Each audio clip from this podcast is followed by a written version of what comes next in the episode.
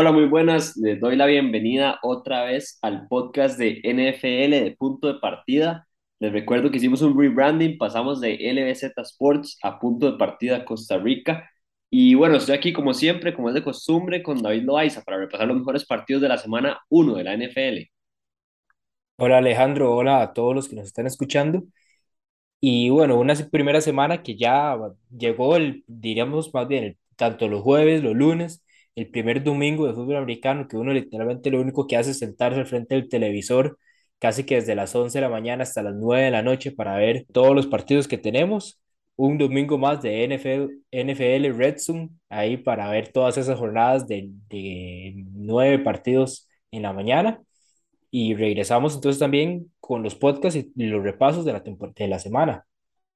Sí, como siempre, como nos dejó acostumbrados la temporada pasada la NFL, que tanto esperamos que volviera, eh, siempre nos deja muchas sorpresas y en la primera semana no fue la excepción. Empezamos con un partido durísimo, los campeones defensores en casa en Los Ángeles, en ese estadio hermoso, recibían a unos Buffalo Bills que yo creo que estaban con, con la herida abierta el año pasado de quedar fuera en ese partido tan explosivo contra Kansas City, donde el equipo de los Bills estuvo varias veces por encima, con poco tiempo en el reloj, pero bueno, todavía queda tiempo y Patrick Mahomes y Tyreek Hill hicieron de las suyas una vez más, dejando afuera el equipo de, de Buffalo después de una gran temporada.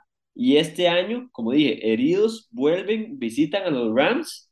Para mí era un pick muy cantado por, por el famoso hangover del Super Bowl. Sentía que, que los Rams, claramente los campeones, además de eso, pierden a Bob Miller, pierden a OBJ, eh, obviamente tienen la, el, ahora tienen a Allen Robinson, que es un jugador clave, o debería de serlo, aunque no, no lo fue en este partido.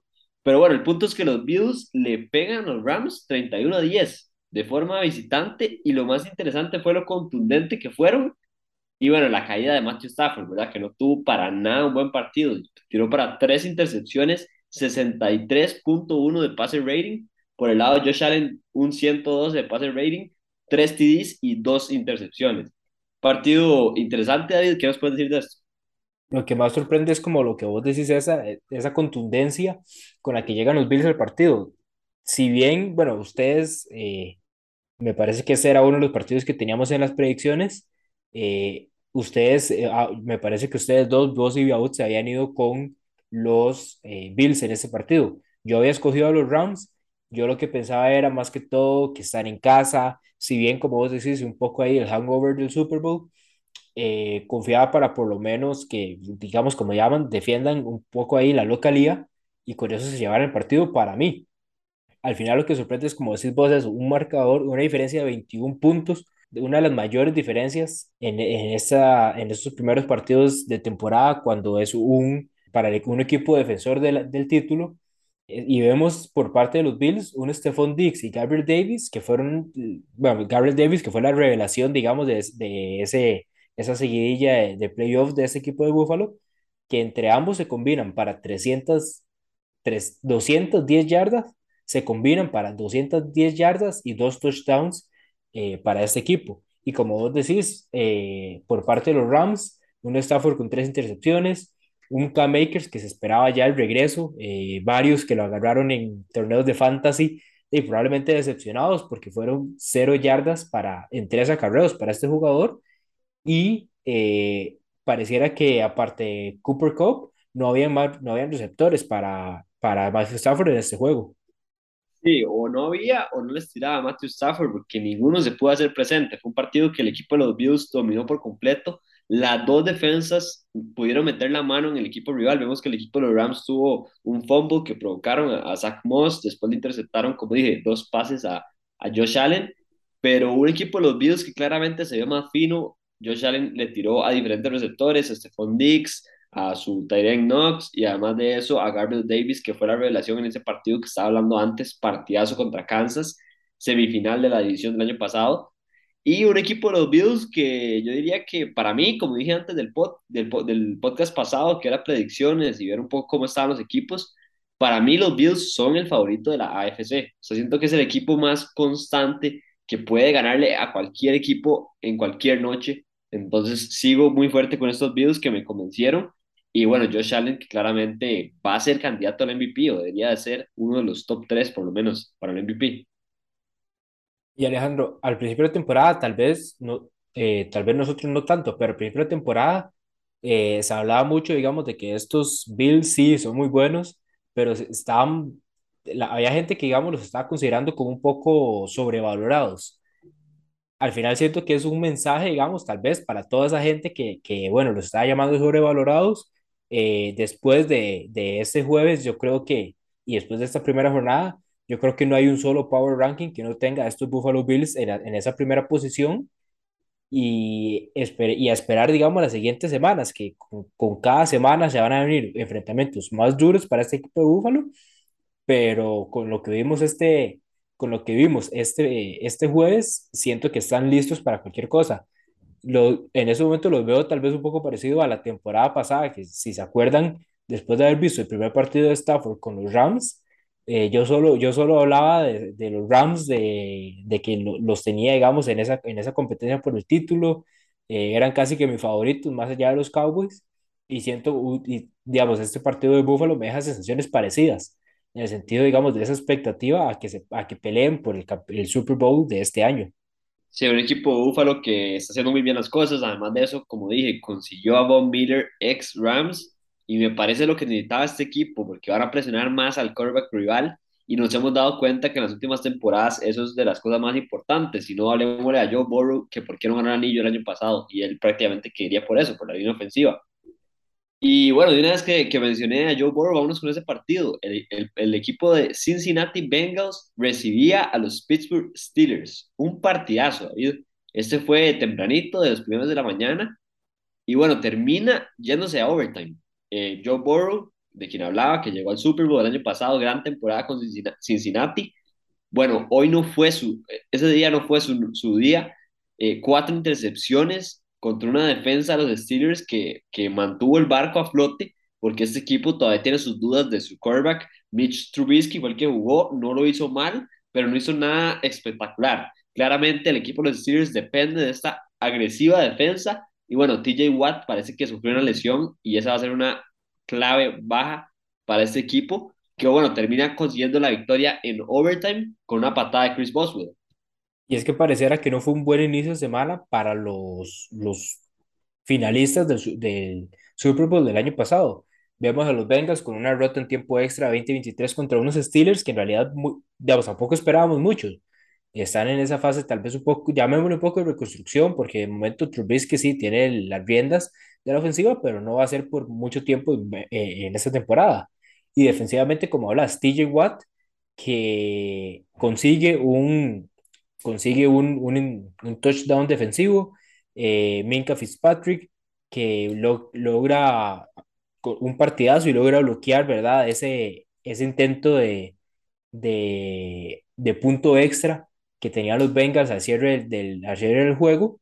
Y Alejandro, hay que estar atentos a la, de la situación de TJ Watt porque terminó el juego con un desgarre en, su pe en el pectoral que por dicha, diga, o digamos para él y el equipo, no va a necesitar de ser operado. Entonces, se salva de no, de, de no perderse el resto de la temporada, pero sí va a estar fuera entre 6 a 7 semanas. Sí, como dije, es una lesión bastante clave para el equipo de los Steelers, que bueno, TJ Watt puso en redes sociales que, que, no, que no cunda el pánico, que va a volver y va a volver rápido. Y sí, eso debería tomar unas cuantas semanas, pero bueno, el equipo de los Steelers va a tener partidos complicados. Le pegó al equipo los Bengals y esa no la esperaba yo, David. Yo creo que muy pocos, o sea, los Bengals llegaron al Super Bowl el, fin, el año pasado y era por algo. Y como y repetimos, digamos, los Steelers, eh, por lo menos yo en, en, unos Power Rankings que estaba haciendo, eh, los tenía de últimos a, antes de empezar la temporada. Y obviamente con esta victoria suben unos 5, 6, pueden subir unos 5 o 6 puestos, pero digamos, no, no es así como que este equipo está para ganar la división o cosas así, digamos logran sacar este partido, pero como vos decís, la defensa tiene que estar todos los fines de semana y eso es algo que pocas veces vemos en la NFL.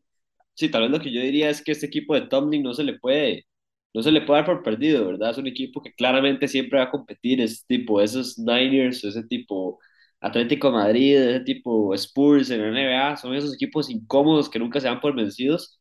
Y bueno, pasemos a otro partido que también me sorprendió bastante. El equipo de los New England Patriots se enfrentaba a los Miami Dolphins, unos Patriots que tenían que viajar a Miami donde está calientísimo, sobre 30 grados, y, y la humedad y, y, lo que se siente el sol ahí es, es brutal. Se decía mucho que los Patriots iban a caer físicamente contra este equipo de los Dolphins, que claramente está acostumbrado, y en, en Boston, que es mucho más frío, el equipo de los Patriots iba, iba a tener que luchar contra eso. Y bueno, el equipo de los Dolphins da buena sensación para abrir la, la temporada, ganándole 20 a 7. Y aquí va un, un dato que a mí me sorprende mucho por, por lo que es Bill Belichick y es que Tua ha, ha, jugado cuatro partidos contra los Patriots y todos se los ha ganado a Bill Belichick. Me parece algo muy interesante. Eso es, digamos, vos al principio mencionabas un poco tal vez ahí la sorpresa o, o que diría que la sorpresa va más que todo por paliza entre comillas, porque la diferencia tampoco fue tan, tan abultada, pero eh, sí fue un dominio completo por parte de los Dolphins, tanto en defensa como en, como en ofensiva. Vemos que en defensa hay una intercepción de Mac Jones, eh, no fue la mejor protección por parte de este equipo eh, hacia su quarterback y también el hecho de que ahorita pues está con problemas ahí, con unos dolores en la espalda, que por el momento no son nada grave, pero es un poco, digamos, de esa falta de protección que hubo en este partido hacia Tua. Y una buena, un buen debut tanto para su head coach McDaniels como para Tyreek en ese primer partido con el equipo. Sí, un equipo de Miami que se vio ordenado. Esa, esa jugada defensiva de la que David es la de Melvin Gordon, que consigue un fumble y lo devuelve hasta la, hasta la zona de anotación. Y un equipo de Miami que, que tenía pensado hacer esto. Este era el equipo que querían, que era un equipo que pudiera hacer jugadas tanto en la ofensiva como en la defensiva. Es un equipo que obviamente se alimentar de jugadas grandes. Y cómo no, si tiene a Tyreek Hill en su alineación y a Jalen Waddle. O sea, son dos jugadores que en cualquier jugada te pueden conseguir un touchdown de más de 60 yardas y no sería nada por qué extrañarse. Entonces, un equipo de Miami que va, trae ese dinamismo a la ofensiva y a la defensiva, y eso es lo que me gusta, y yo diría que es lo que más le falta a este equipo de los Patriots. Desde que llegó Mike Jones, se han visto estables, entre comillas, pero no es un equipo que tenga esos jugadores dinámicos que marcan la diferencia, ¿verdad, David? Incluso recientemente, después de, de toda esta etapa de Tom Brady, incluso durante la etapa de Tom Brady, por lo general, eh, digamos, tenían una que otra arma, que en realidad parte del éxito era más que todo Bill Belichick y el mismo, y el mismo Tom, porque recordamos que en, en una de las pocas de las finales, eh, Julian Edelman fue el MVP en la, en la última final que ganaron los Patriots, y, y digamos, Edelman, si bien es un buen receiver, yo creo que no era en su momento, no era un, un receptor que uno considerara estar top 10, top 15 en, en la liga eh, en términos de fantasy, Edelman, si acaso puede ser una opción para el flex, pero yo creo que no era una opción de receiver 1, receiver 2. Entonces, eso, eso se ha, creo que se ha notado todavía más en estas últimas temporadas donde vemos en la parte de corredores un Demi que se comparte entre Demi Harris y Ramón y Ramondre Stevenson, que entre ambos no llegan a más de 100 yardas. En términos de recepciones, Jacoby Myers, Kendrick Bourne, igual no llegan a, 10, a más de 100 yardas combinados. Y eh, el caso de Jacoby Myers en la temporada pasada, que, que consiguió una anotación, era como su primera anotación en, yo creo como en, no sé cuánta, en una gran cantidad de partidos. Entonces, es algo que si bien siento que ahorita se nota más, pero yo creo que también es algo que viene desde hace varias temporadas. La parte de que estos equipos de los Patriots no tienen como esas armas ofensivas en receptores y en corredores para darle soporte a su quarterback porque, ah, bueno, hay que volvernos a nada más un par de años, porque esa fue una de las razones y supuestamente una de las claves por las que Tom Brady se fue del equipo de los Patriots, ¿verdad? Porque él reclamaba por armas y el equipo de los Patriots le decía, bueno, aquí tenemos suficientes, con esto se la podía jugar. Y claramente no es el caso, porque Tom Brady se va al equipo de Tampa, donde está armadísimo hasta los dientes y consigue Super Bowl. Entonces, claramente ahí le gana el partido a, a Bill Belichick en esa tan famosa separación pero bueno, un equipo de los Patriots que sabemos que siempre va de menos a más en la temporada y vamos a ver qué, qué, va a pasar. Y David, lastimosamente va a tener que entrar a un tema delicado para los dos. Vamos a tener que repasar a nuestros dos equipos de la NFC, que no nos fue nada bien y no hay mucho positivo que decir. Pero bueno, vamos primero conmigo, con los Green Bay Packers que visitaban a los Minnesota Vikings. Y lo único que voy a decir es que en las predicciones puse a los Vikings porque también como los Bills sentía que era muy cantado, o sea, los Packers perdieron la temporada pasada el primer partido, los Packers es normal que a principio de temporada les pasen por encima, lo vimos hace un tiempo con Tampa, lo hemos visto con múltiples equipos que les pasa eso, creo que fueron los Saints, primer partido de la temporada pasada, los Saints le pasan por encima a los Packers, y bueno, este primer partido de la temporada, los Vikings son responsables de pasarle por encima, darle una cachetada a Aaron Rodgers y decirle que, que va a tener que hacer un poquito más para que este equipo, este equipo le gane un equipo de los Vikings que mejoró muchísimo. Es que es, es eh, lo decíamos en los podcasts anteriores, es uno de los equipos que mejor se reforzó. Y lo de Justin Jefferson es brutal, lo de Giras. 184 yardas, 2 TDs. El equipo de los Vikings gana 23 a 7. Y bueno, Kirk Cousins, tan reclamado, tan basureado, 277 yardas, 2 TDs, 118 de passer rating. Aaron Rodgers, 195 yardas, el MVP, una intercepción, 67 de passer rating. Eh, complicado, eh, voy a empezar diciendo esto, complicado con lo de los Packers porque eh, lo, que, lo que resta de la temporada va a depender de esa relación y lo que pueda hacer Aaron Rodgers con este core de, de nuevos receivers, pero no me da buenas sensaciones ese primer partido. No le sirvió mucho los efectos ahí del, de la ayahuasca a, a Rodgers para ese primer partido. Y como vos decís, eh, incluso digamos, el, el, juego terrestre estuvo complicado para este equipo. Aaron Jones, 49 yardas, 45 para AJ Dillon la única anotación vino por parte de, de Dillon en, en, la parte terrestre.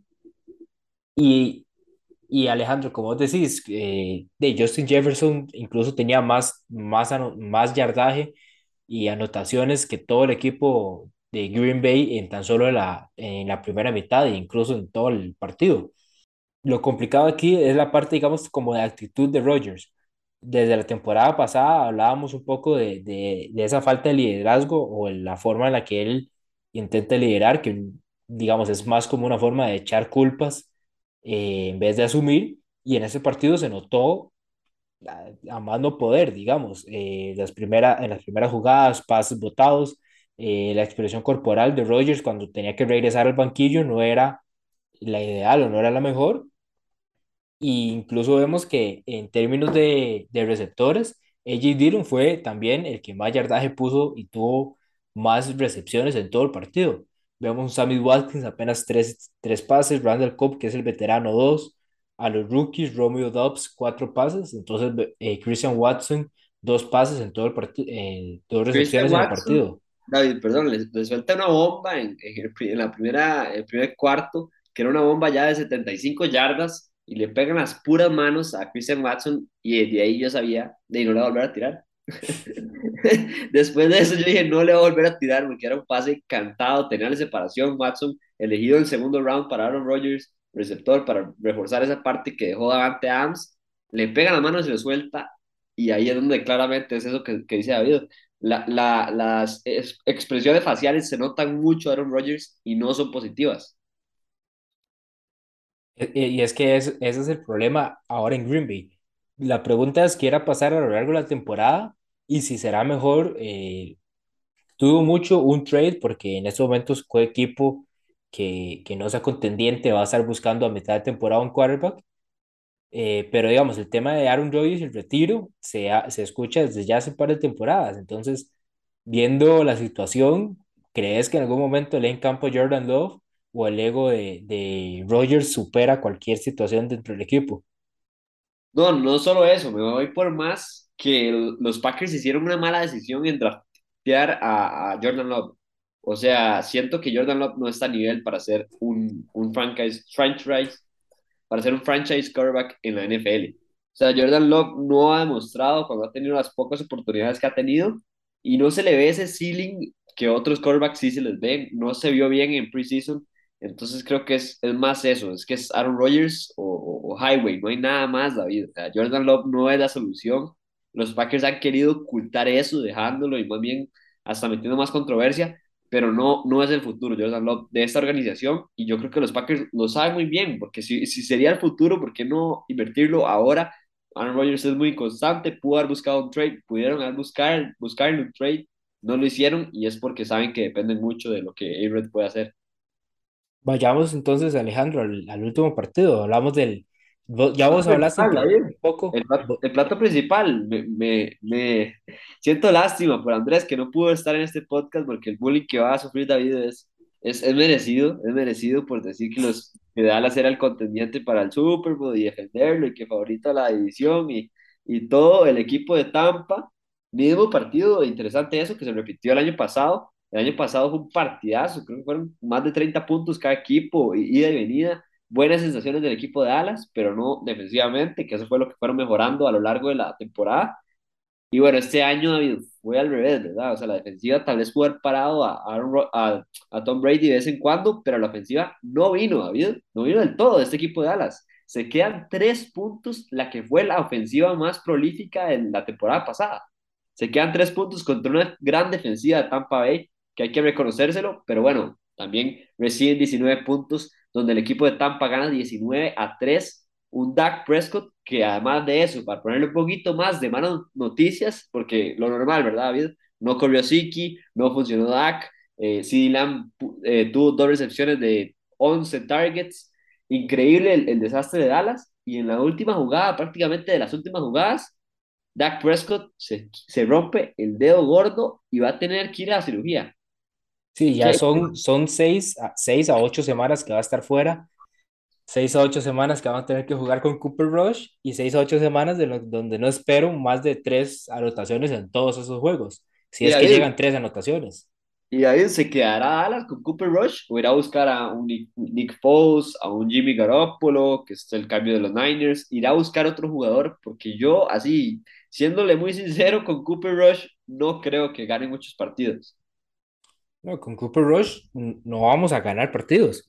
El problema sería que si vamos por un Jimmy G, que ahorita es el que está como un poco más disponible, al momento, que, digamos, al momento en el que regrese Dak, obviamente Dak va a ser el titular y entonces otra vez lo, el, el, el, talento que, que entregamos en, en, su momento para adquirir entonces a, a Jimmy G, pues por decirlo de alguna forma va, va a estar perdido, digámosle al final va a ser como, como, un, como un alquiler de, de, de, estos partidos y siento que, digamos, no, no sé si valdrá la pena simplemente ir por un quarterback o, esperar otra vez de esperar de nuevo a la próxima temporada, que de todas formas de ya eh, de lo que pareciera va a tocar.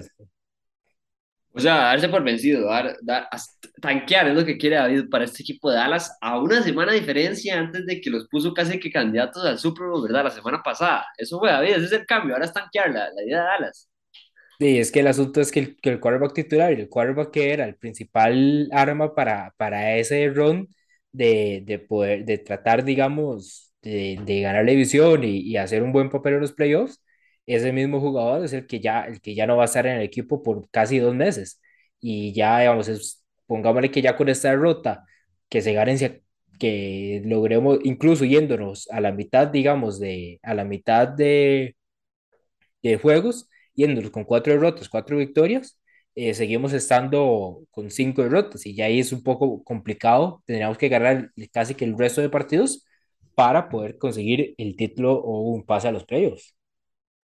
Sí, es un tema muy complicado, pero yo no veo a Jerry Jones tanqueando, ese es el problema. Eso es todavía un problema más para Dallas, porque sí creo que van a ir a buscar... El, asunto, el asunto es que, digamos, si vamos por un Jimmy G, San Francisco no lo va a dar gratis.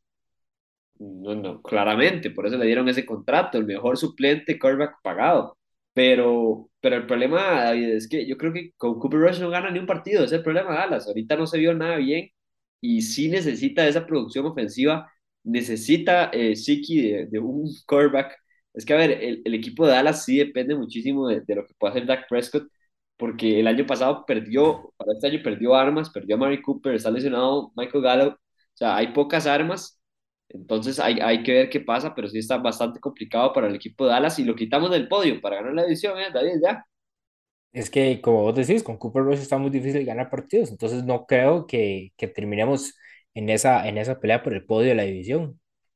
No podemos estar más de acuerdo con esta declaración. Es, es, complicado lo de Dallas y hay que ver hasta dónde puede llegar. Y esa va a ser la clave. Sí, que lo que puede hacer este jugador. Vemos que Saquon es uno de los que ya levantó. A ver si levanta Siki. Después de repasar estos cinco partidos muy interesantes, pasamos a un nuevo segmento, el Lighting Round, presentado, bueno, por David Loaiza. Bueno, en este nuevo segmento la idea es eh, darle un poquito de cobertura a los demás partidos de los que no hablamos, anunciando un poco el resultado y dando algo interesante a este juego. Entonces, empecemos la música y con eso eh, esa parte del Lightning Round. Los Eagles ganan 38-35 a los Detroit Lions y aunque el equipo de Detroit deja buenas sensaciones, AJ Brown debuta con 155 yardas en esta victoria para Filadelfia y Miles Sanders consigue su primera actuación en casi dos años.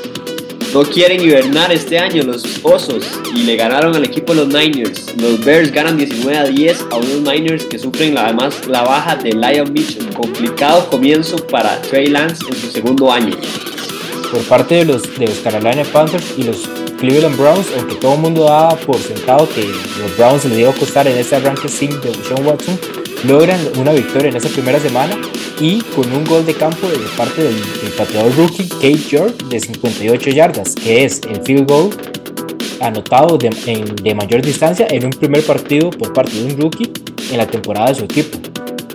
No ganaron los Jaguars, no ganaron los Titans y tampoco Texas ni Colts. Estos últimos empataron para dejar la división sin gane y una división que parece que va a ser la, la peorcita del NFL. Vemos a los New Orleans Saints con una victoria que incluso fue, fue un comeback ahí bastante impresionante porque iban abajo por una buena diferencia y con un Michael Thomas que en la primera mitad estuvo desaparecido y para ese cierre del juego con dos touchdowns para darle esta victoria a New Orleans. Lamar Jackson responde a la falta de contrato, no ha podido llegar a un acuerdo con los Ravens, pero aún así responde con tres anotaciones y les pasa por encima a los Jets. Los Los Ángeles Chargers logran su revancha de la temporada pasada, derrotando a los Raiders que el año pasado los dejaron sin playoffs, esta vez 24-19. Mahomes es el cuarto jugador con más de 300 yardas y al menos 5 pases de touchdown, 0 y 0 intercepciones en la primera semana. Lo interesante, los anteriores tres ganaron el MVP esta temporada, Dan Marino 1984, Peyton Manning 2013 y Lamar Jackson 2019. Para cerrar esta parte, los Seahawks dieron la sorpresa de lunes. Parecía que esta edición también iba a ser una en donde no íbamos a tener ganadores, pero logran derrotar a, Ross, a su ex quarterback Russell Wilson y a los Denver Broncos 17-16 en un partido que podemos decir en realidad lo dominaron y, y los Broncos frustraron a más de uno con ese cierre del juego. Bueno, y vamos con el último segmento de este podcast, con el, el, más picante, diría yo, porque empezamos una nueva temporada. El año pasado David nos pasó un poquito por encima, ya el cierre se puso más interesante. Pero bueno, este año queremos empezar parejo desde el principio y repasemos las predicciones, David. ¿Cómo nos fue esta semana? Bueno, esta semana lo que pocas veces vimos el año pasado, eh, Chandy ganando los tres, las tres predicciones. Por, y por parte mía de Viaud solo pegamos uno. El caso de Viaud, los Bills ganándole a los Rams y yo logré los Vikings ganándole a los Packers. ¿Qué tenemos para esta semana entonces, Alejandro? Otros tres partidos bastante interesantes y el primero que les voy a decir los voy a dejar boca abierta porque son dos equipos que ganaron, dos equipos de la misma división y dos equipos candidatos al Super Bowl. El equipo de los Chargers visita a los Kansas City Chiefs en Arrowhead Stadium. Los Chiefs sin Tyreek Hill aplastaron a los Cardinals y bueno, ahorita salen como favoritos por cuatro puntos y medio en casa. ¿Quién se lo lleva, David? Yo en este momento voy con los Chiefs. Eh, ese, ese partido dejó muy buenas sensaciones y bueno, pareciera que apostar en contra de eh, Patrick Mahomes nunca es buena idea. Por mi parte, yo había notado que me iban con los Chiefs, pero de último momento me voy con los Chargers. Me gusta el spread. Van a ganar el partido los Chiefs, pero creo que por cuatro, menos de cuatro puntos y medio. Entonces le doy a favor al spread a los Chargers. Y bueno, ahí después repasamos la próxima semana las predicciones de Andrés. Siguiente partido, el equipo de los Lions visitando a los Washington Commanders. No me acostumbro a ese nombre, pero el equipo de los Lions sale como favorito por dos puntos y medio. ¿Quién se lleva este partido? Otra vez, dos equipos, bueno, perdón, un equipo que ganó en Washington, convenció con Carson Wentz, y un equipo de los Lions que estuvo cerca, compitió contra los Eagles, pero perdió.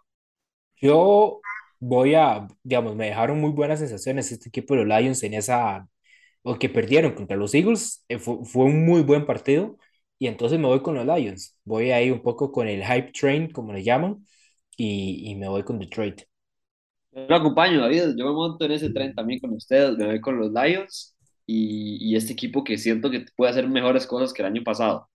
Y por último, vamos con un partido que me pareció, me, me impactó el spread. El equipo de los Cardinals visitando a los Raiders en Las Vegas, en ese hermoso estadio. Pero los Raiders que perdieron contra los Chargers salen como favoritos por seis puntos. Me parece mucho, David. Y por esa misma razón es que yo me voy con los Cardinals. Los Raiders pueden ganar el partido, pero como vos decís, es un spread bastante grande y en realidad siento que puede ser que ahí como un, como un despertar de esos Cardinals después de esta primera derrota.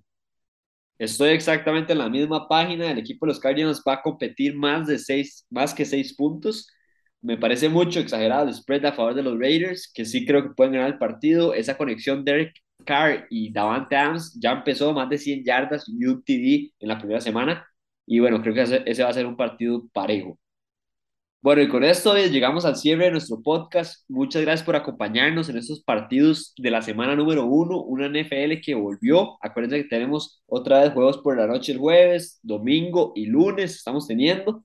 Y bueno, les recuerdo seguirnos en redes sociales como punto de partida CRC en Facebook, Instagram y, y, seguirnos en nuestros podcasts que estamos creando. Ahorita estamos con Champions también. Acaba de terminar la primera vuelta de, bueno, la, el, la primera parte de la segunda jornada. Ya subimos podcast de la primera jornada y estén atentos al próximo contenido que están, vamos a estar subiendo y seguimos con el repaso de la NFL, cubriéndoles todos con ustedes una temporada que, que pinta para hacer estar muy bonita. Muchas gracias David y muchas gracias por escuchar.